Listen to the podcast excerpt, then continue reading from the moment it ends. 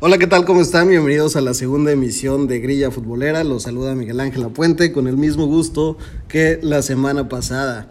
El día de hoy les tenemos un tema eh, muy interesante que vamos a estar discutiendo, que reside en la pregunta, ¿es la Liga MLS mejor que la Liga MX?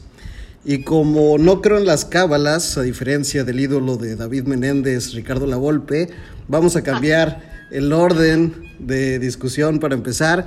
Y vamos con Marco Delgado. Marco, ¿qué opinas? ¿Es la MLS mejor liga que la Liga MX? Híjole, este, me parece un tema eh, muy interesante para ponerlo en la mesa.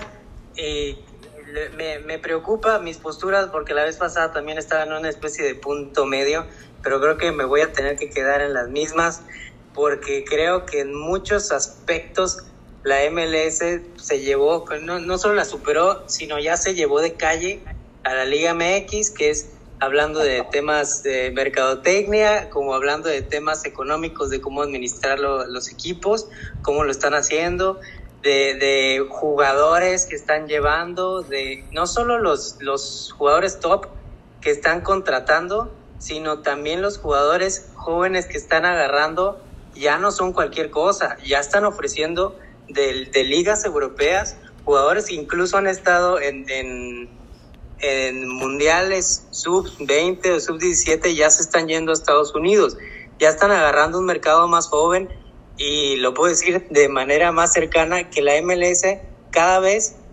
está más interesado en jugadores de abajo de 25 años y ya no quiere aceptar tanto jugadores grandes a menos de que sean este, un éxito en taquilla, un éxito en mercadotecnia, obviamente eso sí se van a aceptar, pero hay un cambio muy grande en, la forma en la que se maneja la MLS, que en ese aspecto creo que, pero ya se llevaron de calle a la, a la Liga MX, que, que, perdón, pero en México traemos un desmadre total en, en cómo se manejan las cosas, este, cada quien hace lo que quiere, cada quien compra este, los equipos que quiere, no hay un orden, no hay un control como, como sí existe en la otra, que cada vez están estableciendo mejores controles. Aquí eh, no hay control. Este, creo que en, cuestión de calidad de equipos puede ser mejor, pero creo que si le damos cinco años, muy probablemente ya nos empiecen a ganar los equipos de allá y en la Conca Champions. ¿Dónde está el punto Pero bueno, bueno, ahí Discúlpeme, pero quiero, quiero mencionar algo al respecto primero. Como ya les había comentado antes, yo no sé mucho de fútbol. Me gustaría antes que empezar esta discusión preguntar, ¿qué es la MLS?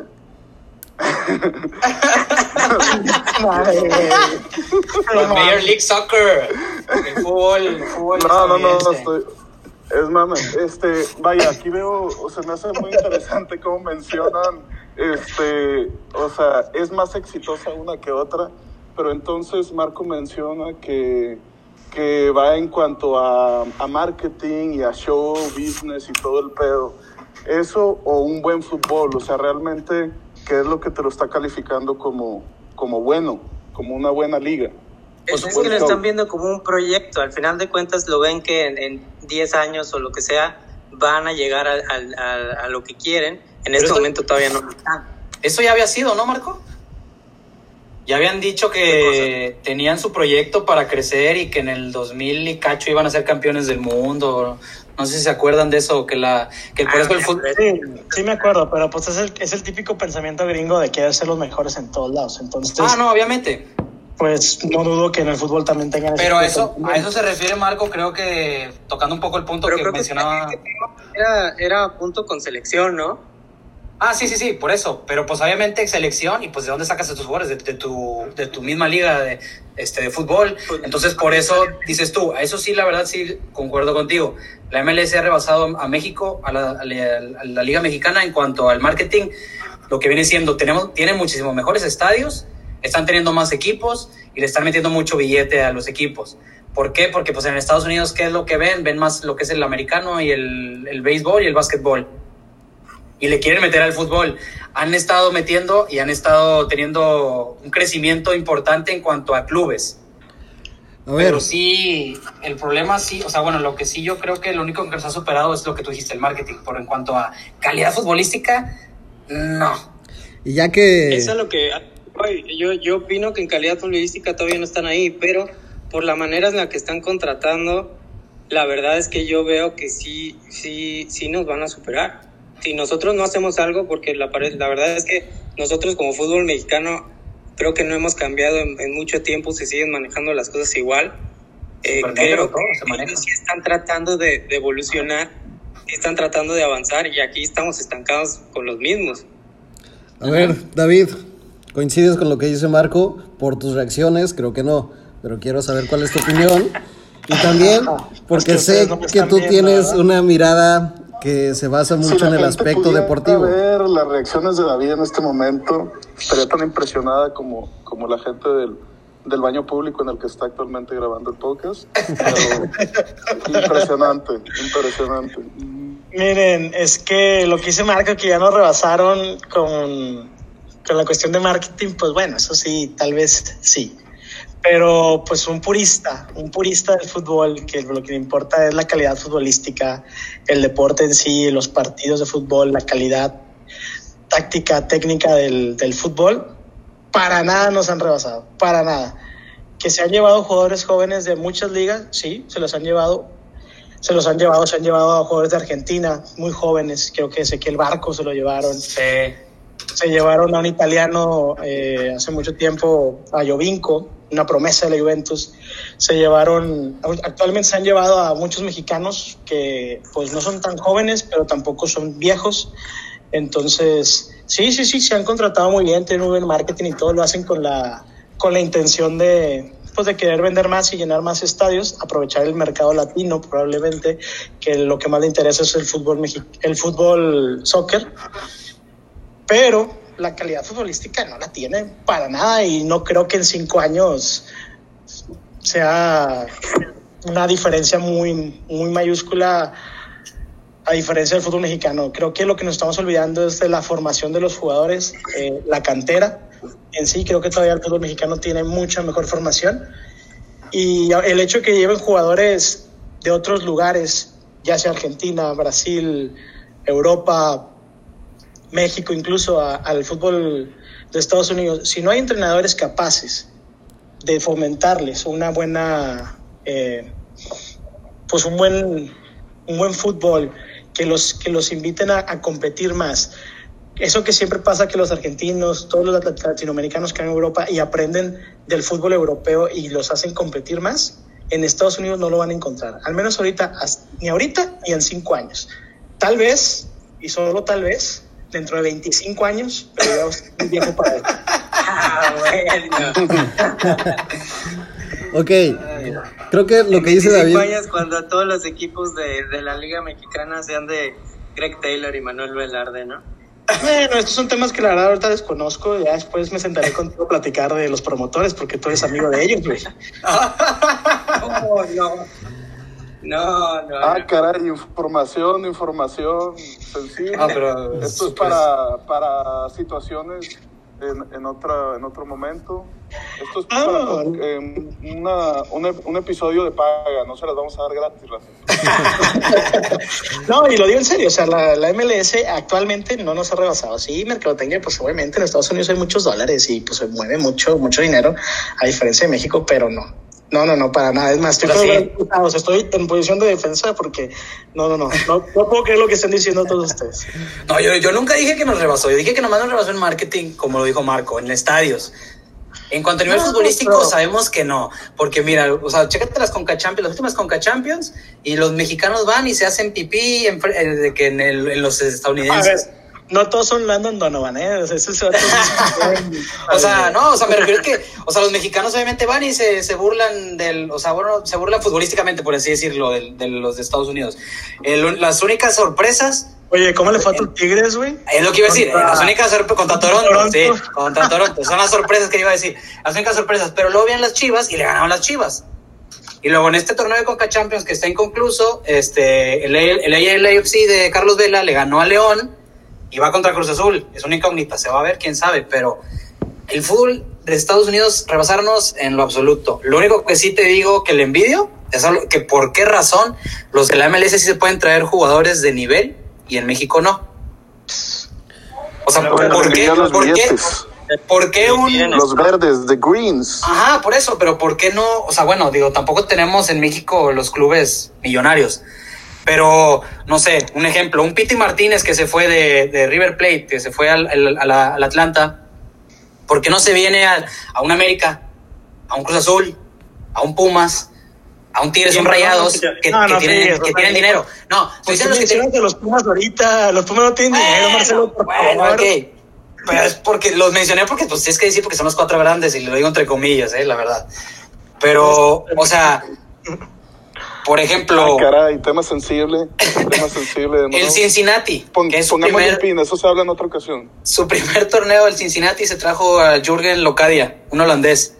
Holandés, sí, claro. 26 años que jugó en el PSV, en el Brighton y viene del Hoffenheim. ¿Por qué la MLS pudo traerse a ese jugador y no un equipo mexicano?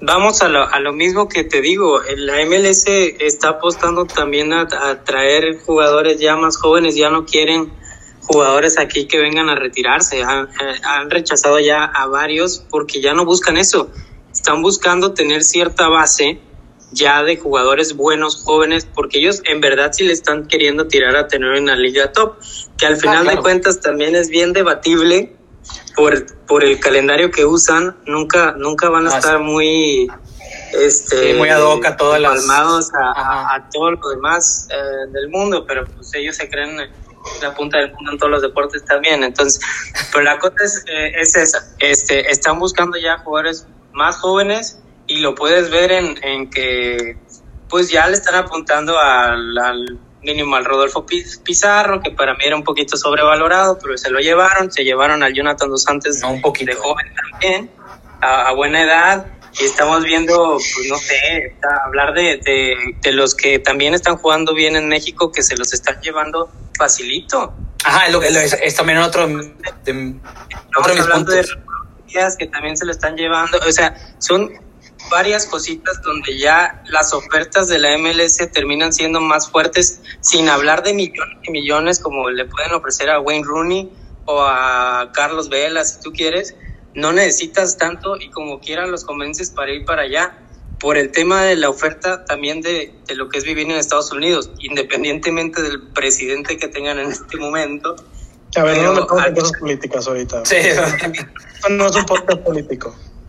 Termina siendo una oferta bastante atractiva y te digo, la verdad, por la calidad de jugadores que están llevando, ya lo hablaron ahí con Ezequiel Barco, es un jugador que si hubiera llegado a México hubieran dicho, órale, o sea, buen jugador está llegando a México, pero no lo hizo, se quiso ir a otro lado.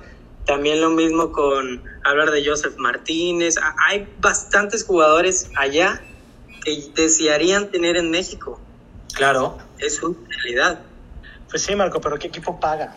Equipo ese, es el, problema.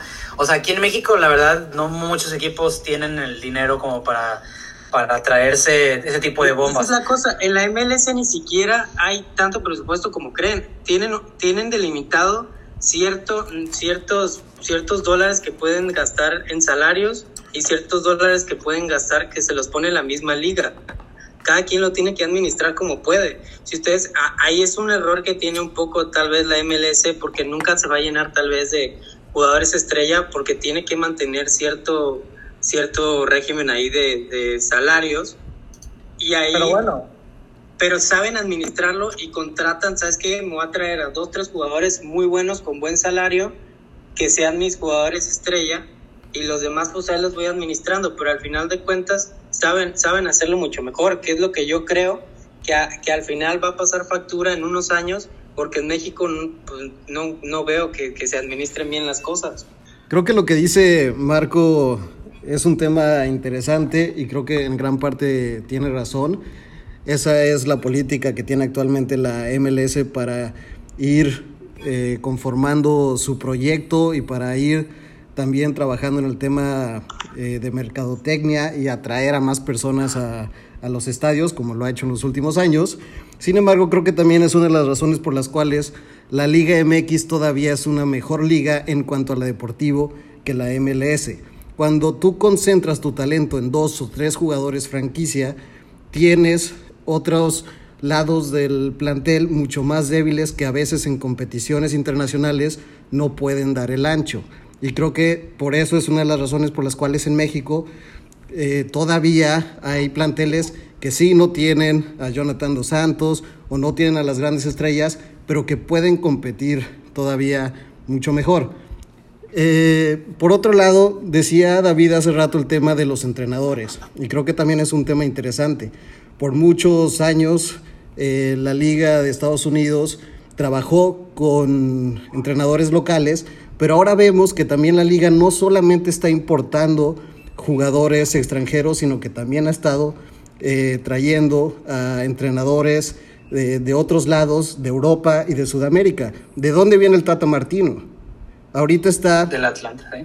Ahorita está eh, Varos Esqueloto en Los Ángeles, está Frank de Boer, se fue uno de los entrenadores que en el pasado reciente fue muy exitoso en la Liga MX, el pelado Almeida, y al final creo que eso también da para debatir si podría ser eh, esa importación de entrenadores extranjeros un factor determinante para que en el futuro esa descompensación que tienen en las plantillas se pueda ir trabajando y pueda ser más competitivo. No, Miguel, mira, o sea, si estás hablando de los entrenadores que han llegado, si hay varios extranjeros, eh, pero no, no me refiero a eso, me refiero también a, al, de dónde vienen esos jugadores de, de, Estados Unidos, de la MLS. La mayoría vienen de las universidades. Muchos vienen de universidades, así como funciona el fútbol americano, así como funciona tal vez en el básquetbol. La verdad desconozco, no es mi deporte. Pero a lo que voy es, toda la formación de esos jugadores, ¿de dónde viene? Vienen de entrenadores que realmente no tienen la calidad para formar jugadores profesionales de fútbol. Tal vez les den mucha fuerza eh, física, porque eso, eso en general la anatomía del, del jugador estadounidense es impresionante, la fortaleza física, pero la calidad técnica no la encuentran. ¿Qué pasa? Llegan a, un equipo de, de, la MLS, esos jugadores, y resulta que no saben jugar fútbol. Entonces, el entrenador que contrataste, extranjero, tiene que enseñarles a jugar fútbol a un jugador que supone que debería estar bien formado, está muy complicado. Muy complicado. Por eso digo que. Para que, la, las alineaciones del equipo de MLS, la minoría son americanos. La gran minoría. Sí, la gran minoría, pero aún así seguimos encontrando jugadores que realmente no, no dan el ancho, no dan el ancho para un equipo de, de, de fútbol profesional. Tenemos vemos partidos donde el portero realmente es muy malo, donde la defensa es una risa, Sí, peor, claro. que, peor que la de Aquivaldo Mosquera en, en la América. Capitán de O sea, agua. el capitán de agua, o sea, tenemos equipos muy, muy, muy frágiles donde, es- donde no, no- notamos nada más al jugador estrella, al jugador franquicia, que le pagan mucho dinero, que vende muchas camisetas, que tal vez meta muchos goles, pero porque está compitiendo contra defensas muy, muy malos. Y para eso se necesita una formación de futbolistas desde chiquitos, desde, de- desde que están en, en primaria, secundaria, no sé cuál sea el sistema de Estados Unidos de escuelas, pero al momento de llegar a la universidad y, y ser opciones para la MLS, tienen que tener una buena formación futbolística. Y para que todo eso cambie y para que todo eso evolucione, faltan muchos, muchos años, no cinco años como menciona Marco, o como muchos piensan que la MLS nos va a rebasar pronto, no. A menos de que cambien eso de la contratación de jugadores franquicias, si la cambian y, abren el mercado, ¡pum! Nos borran. Ok, quiero hacerle, hacerles otra pregunta a partir de lo que dijo David, que me parece también muy interesante. Eh, una de las recientes decisiones de la liga, de la federación, fue acabar con la liga de ascenso, que de alguna manera esa liga de ascenso lo que promueve también es la competitividad y la formación de jugadores. Y como mi planteamiento eh, en mi pasada intervención era también con vistas a futuro, ¿de qué forma podría afectar esta decisión de la federación en un futuro eh, con respecto a la comparación que estamos haciendo con la Liga MS, MLS? Afecta um, en el sentido de que pues, los equipos que no tienen el billete y que siempre están peleando por el descenso, ahora les va a valer un cacahuate porque dicen no voy a descender. Pero la Liga Expansión, pues sí tiene una buena, un buen punto por el hecho de que lo que quieren es que se, que se formen jugadores para que los puedas exportar. ¿sí? Así como la MLS que está exportando, como lo que dijo Marco, que la MLS exporta a muchos jugadores pequeños. Este, entonces la, la federación supongo que quiere hacer eso. En cuanto a lo de el, eludir el descenso y de Expansión, creo que ahí también tocaría un poco más el tema de lo que dijo Marcos. el fútbol mexicano la verdad está hecho un desmadre. En Estados Unidos estoy seguro que no existe el pacto de caballeros o pacto de bandoleros, como le dice la gente. No existe tampoco que, que bueno, que un, este, un presidente sea dueño de varios equipos, como aquí en México lo es. Entonces aquí hay mucho manoseo en ese sentido, hay mucho mano negra, mucho debajo del agua. Este, entonces en Estados Unidos no, supongo que no existe ese tipo de casos y por eso está teniendo un mejor proyecto más estructurado, este, con mejor este, pues técnicos no, pero con mejor, mejor estructura en cuanto a, a, tener planteles vastos. ¿sí? Entonces, digo, repito, no nos, no, no nos ha rebasado la MLS. Lo único que te, te digo que a mí me, me, causa así como que por qué la MLS se puede traer esos jugadores y México no. Y ahora mencionó Marco que muchos de aquí de la, de la Liga Mexicana se fueron a, a la MLS. Se te fue Lucas Cavallini, que estaba en Puebla era un crack. Digo, el Puebla tampoco no tiene mucho billete, pero se fue a la MLS, al Vancouver. No sé si porque es canadiense y porque, ah, bueno, voy a Vancouver, es Canadá, estoy más cerca de mi familia, no lo sé, o porque le ofrecieron más billete, pero si estabas aquí en la Liga Mexicana y tenías un jugador, pues bien, mediano o, bueno para un equipo mediano, chico, que es el Puebla, ¿por qué irse a la MLS? Está Franco Jara, el tema de Franco Jara, que fue, se acaba de ir a Dallas, de Pachuca y es el, es el goleador histórico del Pachuca con 66 goles. O sea, ¿cómo? ¿Por qué vas a dejar ir a tu goleador histórico? O sea, no, digo, también digo, 66 goles, una risa, lo que quieras, pero se fue, se te fue Rodolfo Pizarro, que la verdad, para En el FIFA más. Ah, claro. se te fue Rodolfo Pizarro, qué bueno, la verdad a mí no me gusta. Se fue Rodolfo Pizarro, a lo mejor y se fue porque Diego Alonso es su papá en el sentido futbolístico, porque lo, lo hizo en Pachuca y luego se le a Rayados, y ahora que me voy al Inter, pues me lo llevo. No te equivoques. El papá futbolístico de Rodolfo Pizarro. Ahora, nos, nos, quitaron, nos quitaron a Raúl Ruiz Díaz, otro jugador buenísimo. Estaba en Morelia. La estaba rompiendo en Morelia y se va a la MLS. O sea, ¿por qué? Ahí es donde a mí me da coraje que digo, o sea, si tú como equipo, o sea, como eh, fútbol mexicano quieres seguir creciendo, ¿por qué te quitan a lo mejorcito que tienes y se va a la MLS? Mejor expórtalo. O sea, aunque no sea mexicano, expórtalo a Europa. O sea, eso bueno, es algo que no me... Marcelo, Marcelo, ¿qué equipo europeo te va a pagar lo que te pagan los equipos de la MLS? No, yo sé... Jugador estrella, Ruiz Díaz... Pues mira, a lo mejor y los equipos chicos, los equipos chicos que están peleando el descenso, pues se lo Honestamente, no sé, no sé cuánto piensan que, que paga la MLS, pero tampoco paga tanto como tú creerías. Pero entonces, ¿por qué se van a Estados Unidos? Más, paga más que, que Europa. Obviamente, obviamente les va a pagar más, pero no creas que les paga el doble, güey. O sea, tampoco es una oferta que digas, puta, qué locura. Pero entonces, este ¿por qué se van para allá? ¿Les ofrecen una casa con alberca y aquí no o qué? No, pues este es, sueño americano, compadre. Exacto, güey. O sea, es esa, eh, eh, la verdad es que sí, güey. O sea, es esa idea de me voy a ir a, vivir, estoy jugando en Puebla o estoy jugando en, el Morelia. Morelia, morado. que me vaya a, Claro que me voy, güey. Y la verdad, para refutar un poquito lo que decía David, güey, ah. la verdad es que estoy un poquito en desacuerdo que los podrán formar bien bonito aquí en México y que pues, mejores jugadores, pero al final ni los ponen. La gran mayoría son extranjeros jugando el, el fútbol mexicano y va a seguir así. Entonces, la verdad es que muy bonito están jugando los jugadores mexicanos, pero cada vez se nos están acabando. Los que están, por ejemplo, en Tigres, cada vez se nos está haciendo más viejos y yo no veo que, que entre una nueva generación. Y así podemos ver a varios que ahorita cada vez, cada vez yo veo más extranjeros y menos jugadores mexicanos entrando que tú digas qué calidad. Hay muy pocos. Y, y puedo ver una lista de fácil 40 jugadores jóvenes de Estados Unidos que están en Europa nos están ganando el mandado ahí, espérate unos años y puede que nos también nos ganen por ahí. y nos están ganando, nos están ganando los jugadores. No se están formando en la escuelita y en la universidad que, que tú dices, se están formando en el en el Wolfsburgo, se están formando en el Tottenham, en el Frankfurt, se Sí, están Marco, formando en el... Marco, ¿cuánto cuesta es un otra jugador? cosa, es otro ¿Cuánto nivel. cuesta un jugador estadounidense y cuánto cuesta un mexicano? ¿Cuál es más barato? El Mexa, ¿Cuál es más ¿no? barato? No, Dejaran- más barato el estadounidense.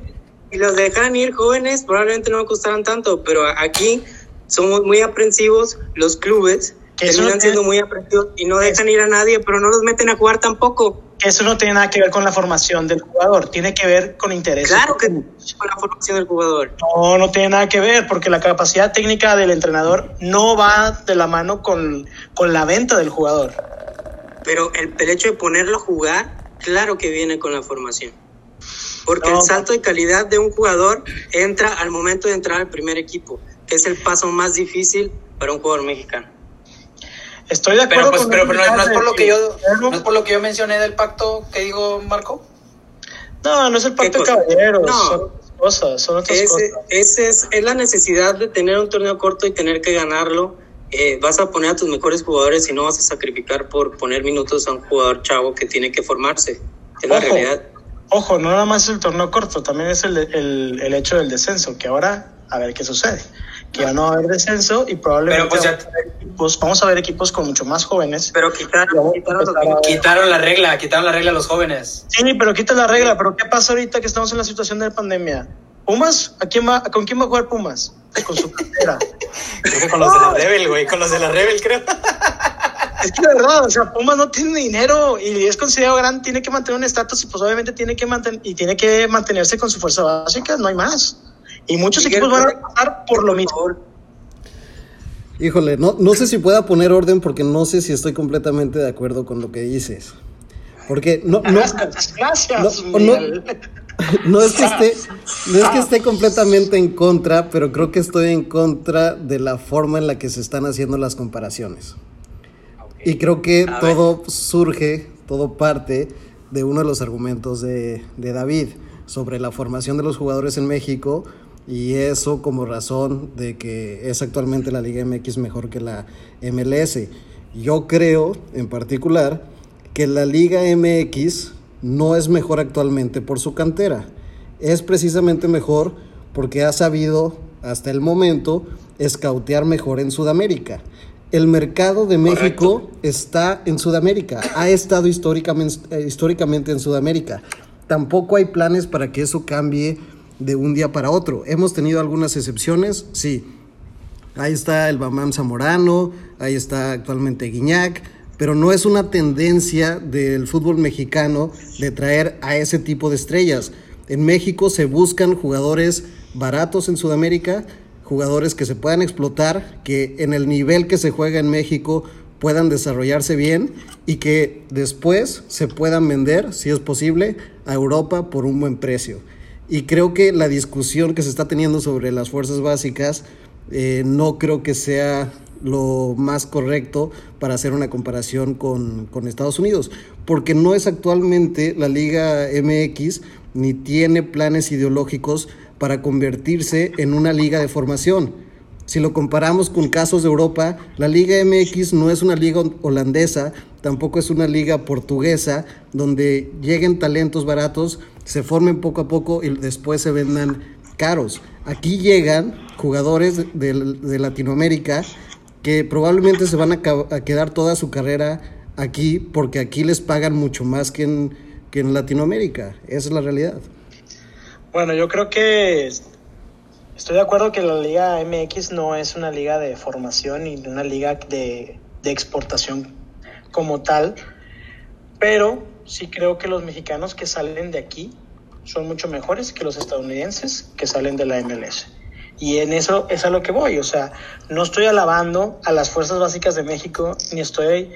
Eh, bueno, sí, sí estoy satanizando a las de Estados Unidos, por así decirlo, porque la verdad no, no, no se me hacen que sean buenas.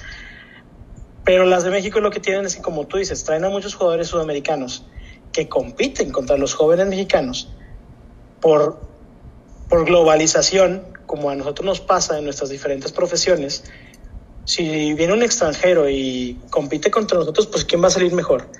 Pues el que, el que rinda mejor en el trabajo, al final de cuentas. Y si el mexicano rinde mejor porque su formación es mejor o por su, por su calidad individual es mucho mejor, va a salir adelante.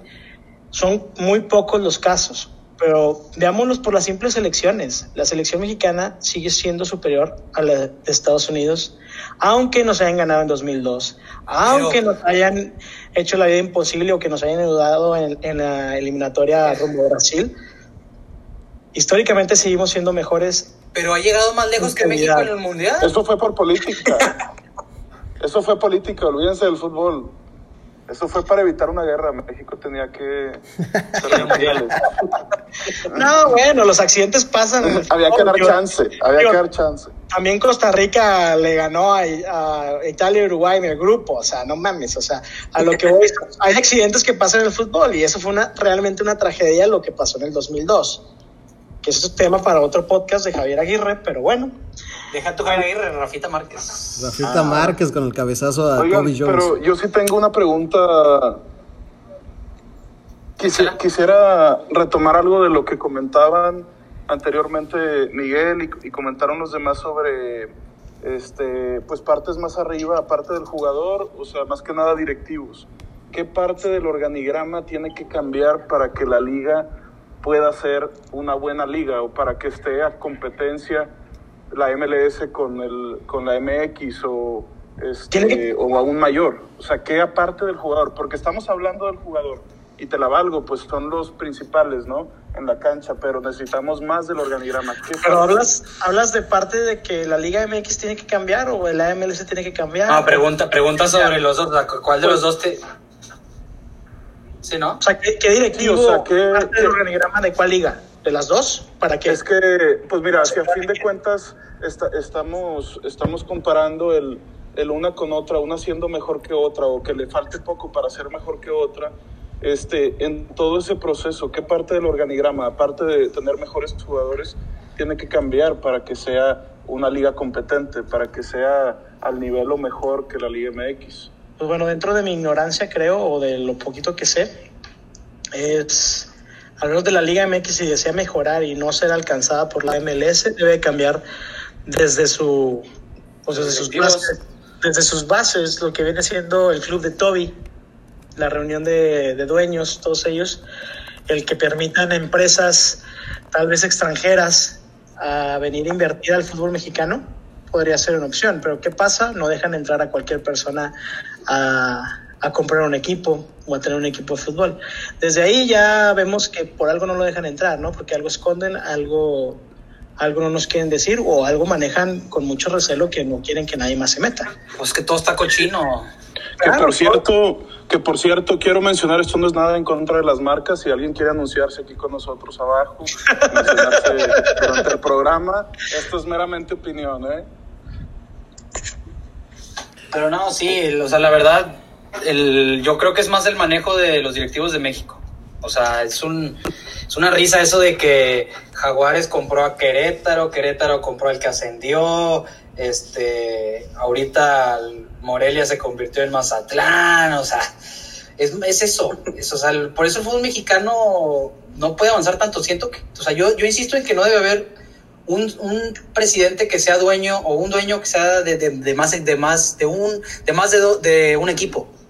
O sea no debe existir eso. Por eso también eh, no crecemos en ese sentido de tener unas ligas potentes. Digo la, las cosas que manejan creo que en la en la liga para la multipropiedad es que no hay nadie que le quiera entrar al al, al, ¿Al negocio bueno, eso es la excusa. Estoy, estoy seguro. Yo, estoy, yo seguro estoy, seguro, que estoy seguro que hay muchos incluso de, del extranjero que quieran entrar, pero pues el recelo mexicano o el recelo del club de Toby, como les digo, es no, pues no dejar entrar a cualquier persona. Te meten muchas trabas y al final de cuentas pues no, no, no entran. Entonces, ¿qué pasa? Pues, bueno, pues tienes para, para mantener dos equipos, pues date, o sea, yo no sé. Sí, es un yo no sé si es un problema del filtro. O sea, de que hay una élite empresarial. Bueno, que sí la hay. Pero esta élite empresarial que no deja entrar a cualquiera. Ahí tenemos algunos casos muy peculiares desde hace mucho tiempo. Incluso de eh, personas que eran acusadas de, de, narcotráfico, que de repente desaparecieron. Más reciente el caso de, de los Gallos Blancos del Querétaro con Amado Yáñez, que también terminó embargado y Amado Yáñez en la cárcel. Y pues no sabía después del filtro que hace la asociación qué tipo era Amado Yáñez. Yo no sé, para contestar la pregunta de Pepe, yo creo que sí se pueden hacer muchos cambios, pero no hay algo definitivo. Al final, eh, la forma en la que discutimos siempre se basa en tratar de salvar el fútbol mexicano o tratar de hacerlo una liga como las europeas que, que conocemos y que admiramos y que vemos cada fin de semana. Y eso es imposible. Al final, lo que no hay, me parece, es un proyecto ideológico y deportivo.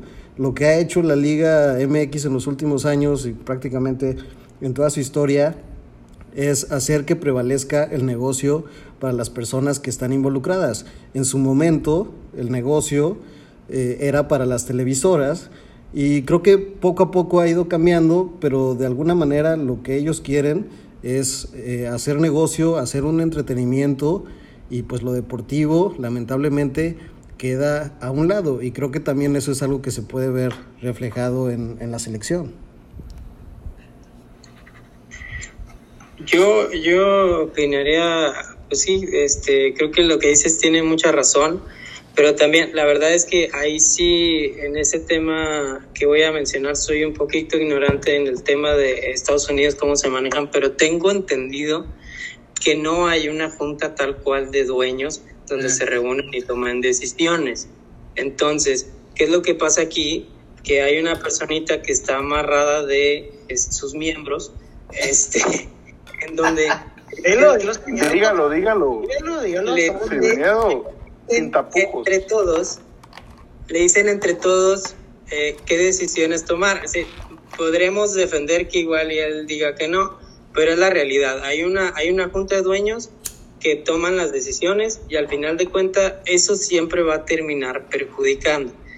¿Por qué? Porque todos ellos, ellos son empresarios y todos ellos van a ver el negocio primero ante lo deportivo. Y creo que al, final sí nos, sí nos viene mermando desde hace ya varios años. Tengo entendido que la MLS no se maneja así. La MLS creo que termina siendo la misma liga dueña de los jugadores, una cosa así, no, no son los equipos, manejan un tema eh, distinto, no, no es como se maneja normalmente, pero esa junta, mentada junta de dueños en México creo que nos ha mermado desde hace muchos años en la toma de decisiones que, que se dan aquí, como las ventas de los equipos, como que quién entra, como que quién se va, como si la liga de expansión y como yo tengo tres equipos, pues cuento como tres votos y al final eso es lo que termina, creo que mermándonos en las decisiones importantes que deberían de, de, ayudar al desarrollo de la liga, de todo.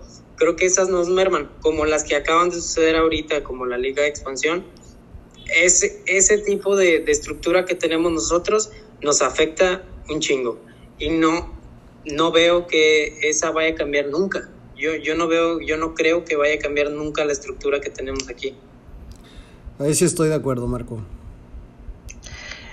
Pues no, no va a cambiar nunca, pero creo que pues ahí tendremos que voltear hacia otro lado, porque la FIFA... Es por eso que yo digo que la MLS en unos 5 a 10 años nos va a terminar. No, no, no, no, no. 5 años no, Marco. Te estoy diciendo en 25 años sí, tal vez, tal vez, digo ya expliqué mis puntos porque la calidad futbolística aquí en México es mejor. Pero lo que yo quería decir hace rato es... la calidad extranjera es cada vez siendo mayor allá. Pero sí, uno, dos. Aquí tenemos 10 extranjeros buenos. Ajá, es lo que te iba a decir. Y entonces, o sea, volvemos al punto que ya mencionamos. Yo nomás quiero decir una cosa para cerrar lo de los directivos y todo eso.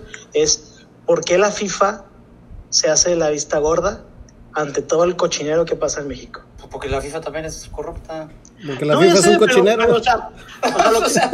en la Liga Española no sucede la multipropiedad. En Inglaterra. Pero hay arreglo de partidos y problemas con apuestas. Bueno, bueno, son otros temas. Pregúntale a Aguirre. no se le ha comprobado nada. No se le ha comprobado nada. A lo que voy es: en Italia hubo problemas de arreglo de partidos, se castigó un equipo. a lo que voy, ¿dónde está la FIFA en todo esto de, la, de las directivas del fútbol mexicano? ¿Dónde está la FIFA? La, Se está Hombre, si nos acaban de dar una plaza del mundial. la FIFA es la institución que menos se quiere ensuciar las manos porque ya las tiene bastante sucias. Y creo, Demasiado. y creo que tiene muy poca autoridad moral para interferir en la forma en la que se constituyen las ligas.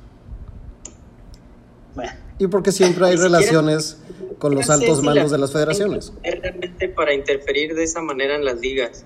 No, no estoy seguro de, de qué, qué tanto es el poder de la FIFA para cambiar estructuras de ligas. Bueno, es que algo debe tener de poder, digo, es el organismo... Ajá, es el mayor organismo de. Ajá, es el que te rige. Entonces, que es, es un...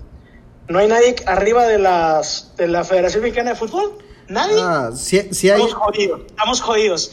No, no, No. dale, dale dos años y estamos jodidos. si, si hay Por algo- eso digo que la MLS... No, no, no, no, no. Era puro pedo, güey. No, en 25 años sí, güey, tal vez. Pero en 5 años no. Te lo juro que no. Si hay reglamentos, si hay reglamentos de la FIFA que las ligas tienen que acatar.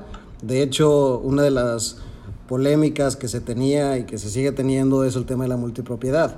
Dentro del reglamento de la FIFA se prohíbe la multipropiedad y pues bueno, sabemos que históricamente en México eso existe y seguirá existiendo durante no sé cuánto tiempo. Pues esperemos que en poco se quite, se eliminen, porque la verdad sí es un reverendo cochino, como dice Marcos. O sea, tengo tres equipos y mi voto vale por tres. Pues no, Claro. pues ya, estamos al perro.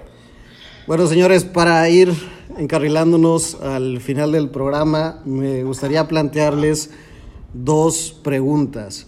La primera tiene que ver con un tema que surgió, pero no se profundizó tanto en él, que tiene que ver con las competiciones de las confederaciones.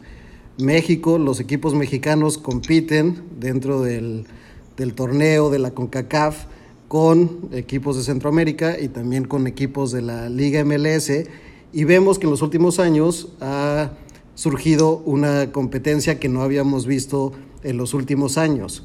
¿Podría ser este tipo de competencias un parámetro para determinar ese, esa forma en la que la MLS se va nivelando en nivel con la Liga MX?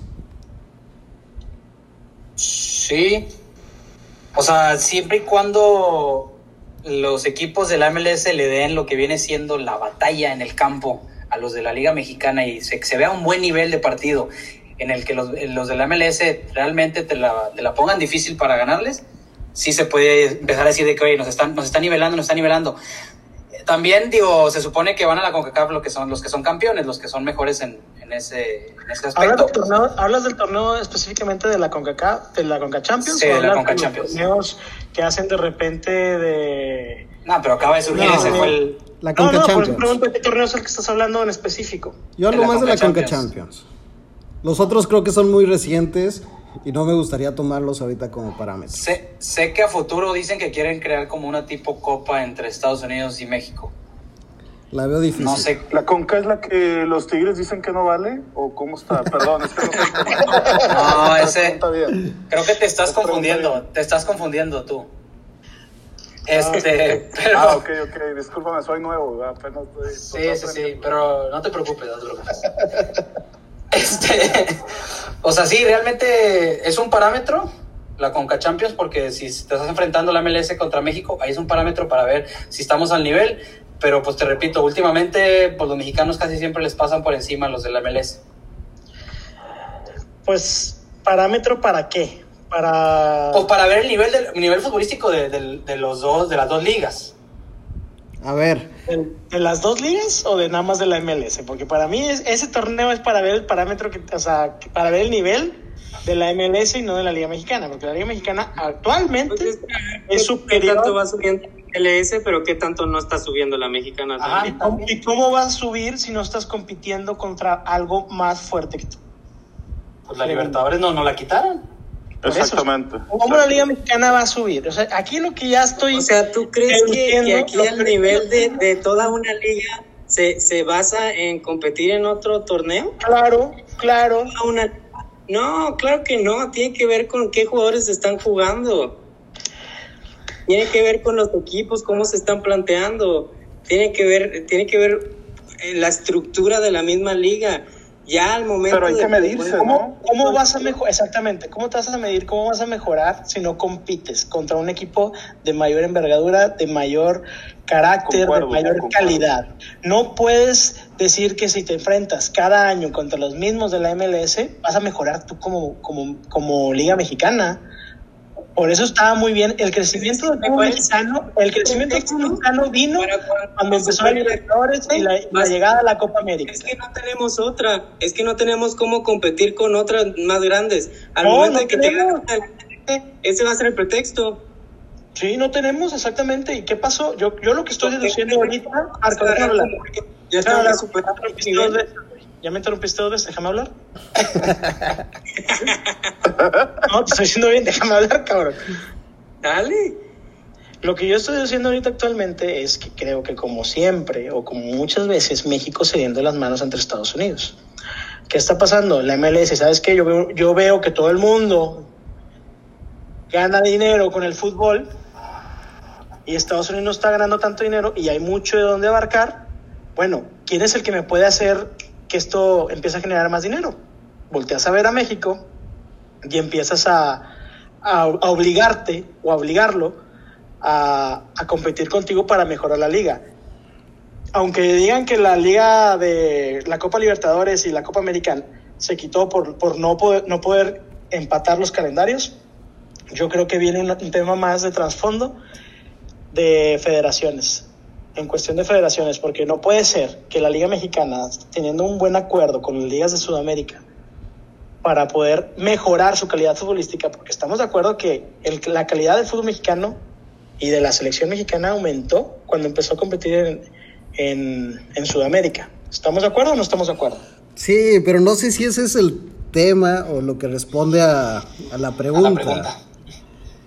Creo que ese sería otro tema que podríamos Pues es que- abordar en el futuro, eso sí. Sí, Porque sí, para, sí. la, para, la- ok, para la MLS, para la MLS sí, sí es un parámetro. Nosotros somos su parámetro. Pero para la Liga MX no es parámetro, al contrario, estás jugando contra una liga inferior a ti. Ujú. ¿Y eso qué te va a hacer? Que bajes el nivel. ¿Por qué? Porque no estás exigiéndote. Y el crecimiento, y el crecimiento futbolístico sí, sí, se hace con entrenamiento, se hace con repeticiones, se hace con partidos, pero también se hace exigiendo. Es como cuando, cuando estás haciendo ejercicio. Si tú haces ejercicio con la misma cantidad de peso todo el tiempo, tu músculo se va a acostumbrar a cierto peso. ¿Qué hay que hacer? Hay que exigirle, hay que meterle más peso. Y es lo mismo con el fútbol. Marco, me imagino que tienes una réplica a lo que dijo David. Sí, pues mira, no, no concuerdo tanto con el punto. Obviamente sí, competir con, con- en Libertadores, obviamente te, da- te da una exigencia mucho mayor que competir con uno de la MLS. Obviamente, eso no lo discuto. Pero el tema aquí es que sí es parámetro para, para los equipos mexicanos también. O sea, en el momento en que te empiecen a ganar, tienes que levantar la mano y decir, espérate, porque no me pueden ganar estos güeyes. O sea, tampoco vas a, vas a decir, ah, no pasa nada, porque, porque estos no valen madre. Al final de cuentas, mientras te empiecen a superar, que cada vez vemos poco partidos competitivos, insisto, creo que le falta todavía a, a los equipos de MLS, pero creo que sí están mejorando y creo que sí estamos viendo que están subiendo el nivel y las Conca Champions vamos a ver que van a estar quedando equipos mexicanos con en semifinales con equipos americanos. Eso yo creo que va a ser ya de ley. Y cuando te empiecen a ganar, no puedes decir, ay, es que no compito en la Libertadores, por eso no le estoy ganando a estos güeyes. Pues no, o sea, al final de cuentas, no, tú tienes que ganarle siempre. Juegues o no juegues en, en otra competencia, no puedes poner un pretexto. Entonces, este es parámetro también para los equipos mexicanos decir, ¿sabe qué? Si estos me están compitiendo, no puedo dejar, no puedo permitir que me ganen. Bueno, señores, me gustaría que nos despidiéramos con una última reflexión que tiene que ver con el tema del marketing que se mencionó al principio y sus implicaciones que tiene en la formación de las aficiones. ¿Qué tanto, ya dejando a un lado lo deportivo, la Liga MLS ha crecido en cuanto a su afición?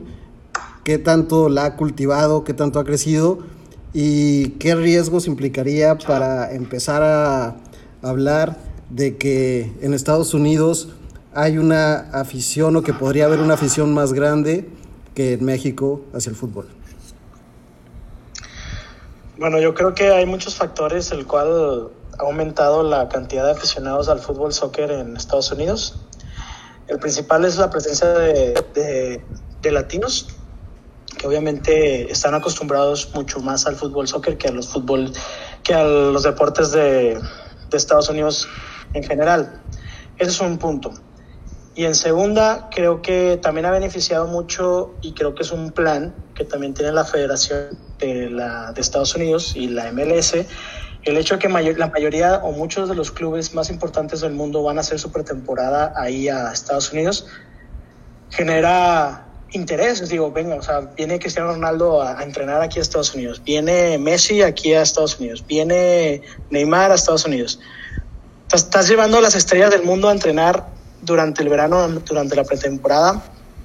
¿Qué es lo que hace? Hace que las nuevas generaciones se empiecen a familiarizar con el fútbol y eso es beneficioso para tu, para tu liga local, porque un, un, mercado que no existía o que no tenía tanto auge en el fútbol soccer, ahora se vuelve atractivo porque la, mayoría de las nuevas generaciones se están familiarizando con, con las grandes estrellas del fútbol. Entonces, el marketing que está haciendo la MLS realmente es muy, muy bueno. Sí tenemos mucho que aprenderles a su marketing y pues va de la mano con lo que dijimos de los directivos, que aquí la verdad los directivos nos traen, pues nos traen muy malas noticias siempre.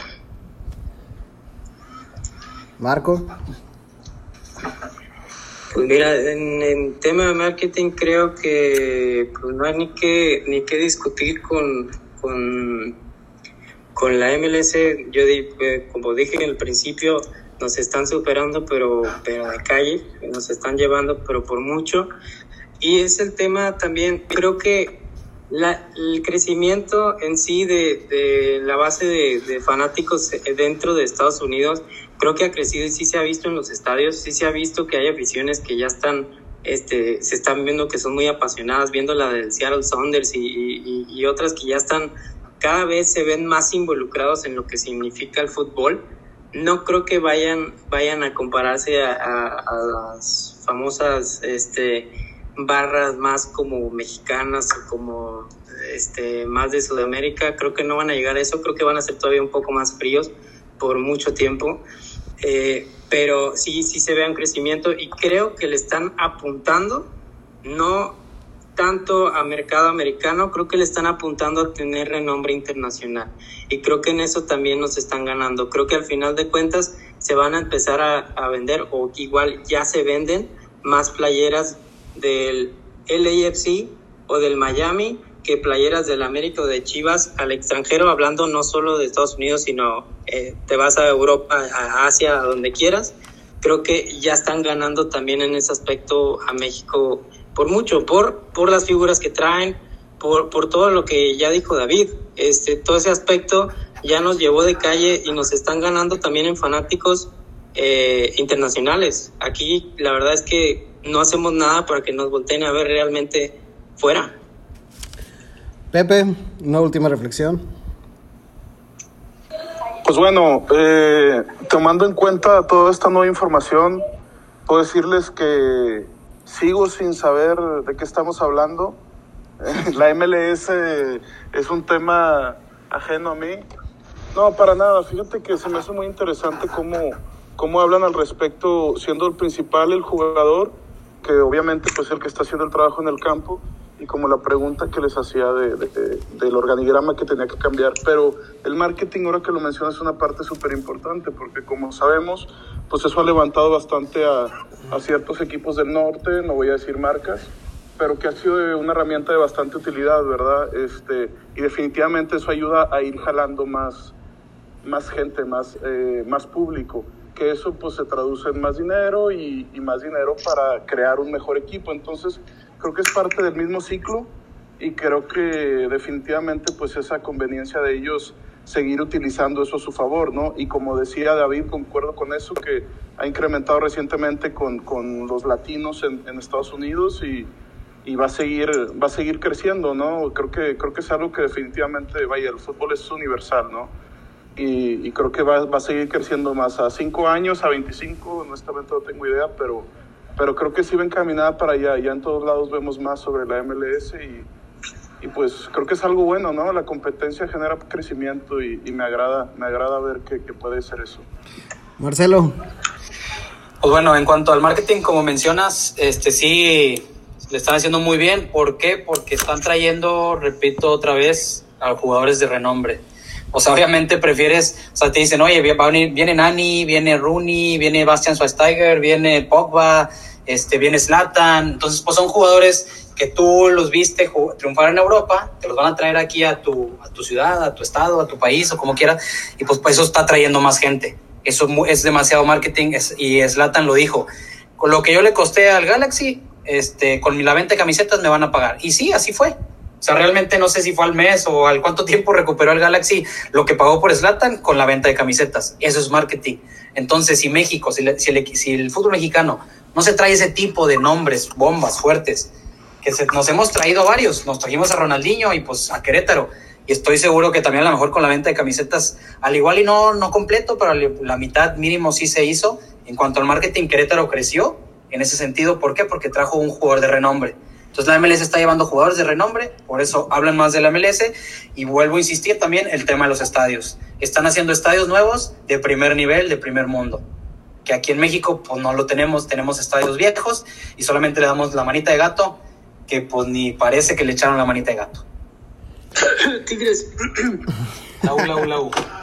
Pues bueno, señoras y señores, yo me quedo con la conclusión después de todo lo que se ha dicho, que es la misma élite de empresarios y de directivos que manejan el fútbol mexicano los que se han esforzado constantemente en hacer que la afición vaya cada vez menos a los estadios y cada vez se ilusione menos por sus equipos y por este deporte en el país.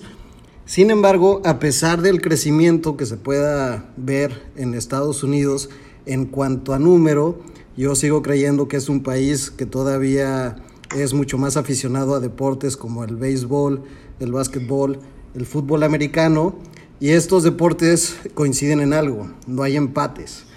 Y un escritor mexicano, eh, Juan Villoro, decía que de alguna manera los aficionados en Estados Unidos todavía no logran entender qué es un empate.